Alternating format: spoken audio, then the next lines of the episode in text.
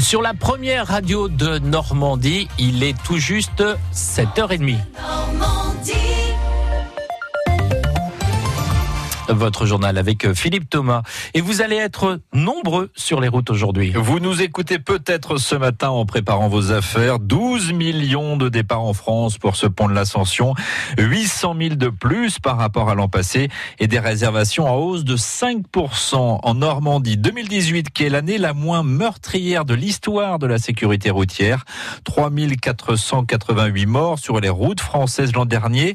7 de moins qu'en 2013 qui était jusqu'à présent l'année de référence. Une baisse notamment due aux 80 km heure d'après Emmanuel Barbe, délégué interministériel à la sécurité routière. On a quand même épargné près de 130 vies humaines. C'est considérable. Imaginez un événement qui ferait 130 morts d'un coup. Je pense que vous me laisseriez tout de suite pour y aller.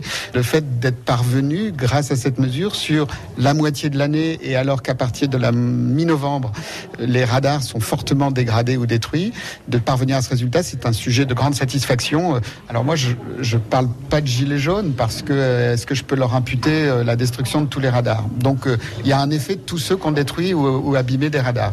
Dès la mi-novembre, j'ai expliqué qu'il y aurait plus de morts sur nos routes à cause de la destruction des radars. Donc c'est tout à fait logique puisque finalement les clés du succès du 80, c'est comment on respecte cette limitation. Moins le respect est fort, plus on a de morts. C'est un effet des grands nombres, un effet statistique. 127 morts de moins comparé à 2017. On fait la route ensemble avec vous, Sylvain Cotigny, juste après ce journal.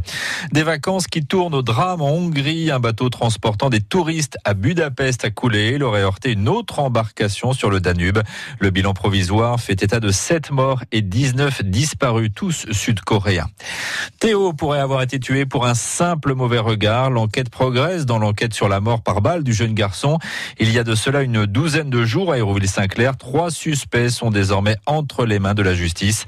L'un d'eux a été placé en détention provisoire hier soir. Le détenu radicalisé de Condé-sur-Sarthe vient d'être mis en examen par un juge antiterroriste parisien. Il avait attaqué deux surveillants dans la prison ornaise début mars. L'homme n'avait pas pu être entendu rapidement par les enquêteurs en raison de ses blessures. Il avait été hospitalisé, Marcelin Robin. Michael Chiolo purgeait une peine de 30 ans de réclusion au moment de l'agression. Il s'était retranché avec sa compagne pendant près de 10 heures dans une unité de vie familiale de la prison.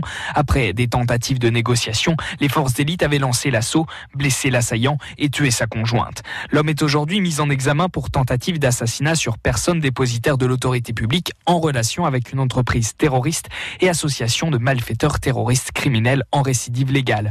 Après son passage à l'hôpital, Michael Kiolo a de nouveau été incarcéré. Quatre autres détenus de la prison de Condé ont déjà été mis en examen en mars dans ce dossier.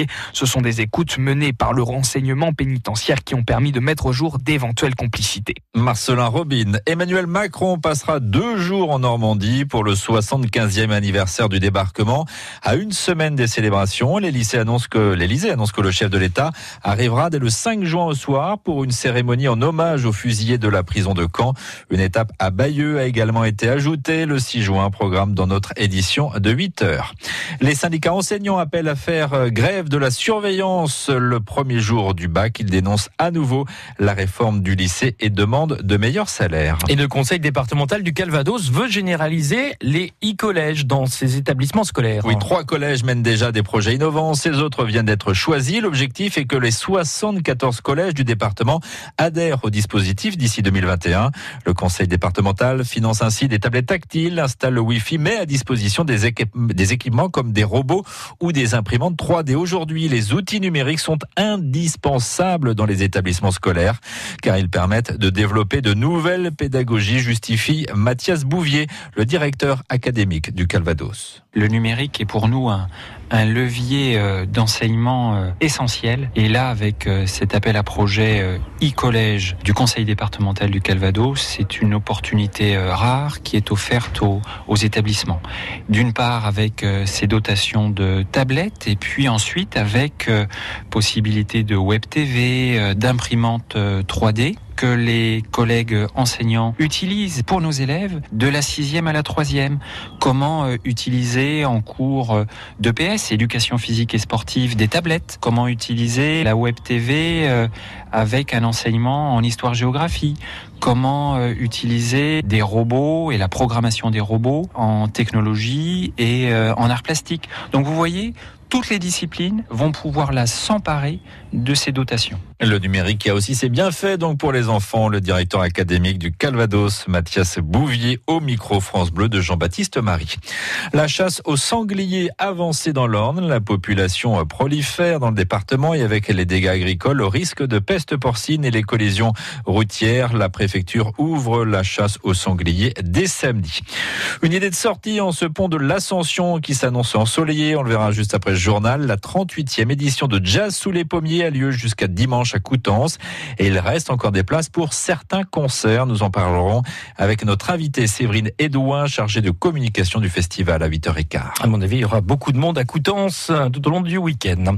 La victoire de Chelsea en finale de l'Europa League 4 à 1 face à Arsenal. Un nouveau trophée pour l'ancien Canet N'Golo Kanté. Match spécial aussi pour l'international français Olivier Giroud, auteur du premier but face à son ancien club. Je suis fier euh, d'avoir pu gagner cette Europa League ouais. avec Chelsea. On mérite, je pense, on mérite de gagner quelque chose cette saison. Et euh, voilà, c'était particulier pour moi. Euh, c'est jamais facile euh, de jouer contre son ancien club, surtout quand j'ai passé de très belles saisons là-bas et, et j'ai eu une aventure euh, humaine formidable. Donc, euh, je pense que au-delà du foot, je pense que c'est quelque chose d'important de retenir ce genre de choses. Et pour moi, ça compte beaucoup aussi. Donc voilà pourquoi c'était spécial. Et puis avec Didier Charpin, vous chantiez ça, Sylvain, à 7h. Alors j'ai eu envie de vous faire plaisir. N'Golo Kanté. On peut vous entendre ou pas, Sylvain? N'Golo Kanté. En principe, c'est vous qui faites le pada pada pada pada. Euh, Je peux faire le pala pala pala. Ouais. Effectivement, il est petit, euh, il a dribblé Léo Messi. Enfin, on connaît la chanson sur l'air des Champs Élysées. Vous connaissez toute la suite, vous quand même. Bah oui, effectivement, tout le monde Ah, connaît bravo, cette bravo, chanson. bravo, bravo. Comme ça, en tout cas, vous l'aurez en tête toute la bon. journée. C'est gagné. là. Déjà, j'avais du mal à m'en sortir, mais alors là, C'est le pompon. Quoi. Du football encore, je ne veux pas retourner le couteau dans la plaie, mais Lens reçoit Dijon ce soir pour le match aller euh, des barrages. Coup d'envoi à 20h45. Le vainqueur de cette double confrontation jouera en Ligue 1, faut-il le rappeler, la Mmh. saison prochaine. Et puis vous allez peut-être profiter de ce jour férié pour regarder Roland Garros à la télé. Qu'y a-t-il au programme du jour? Gilles Simon joue à 13h, tout comme Noval, euh, Novak Djokovic. Match programmé à 15h30 pour Gaël Monfils, à 16h pour Caroline Garcia et 18h pour Lucas Pouille. Après, il faut réussir à se décoller de l'écran.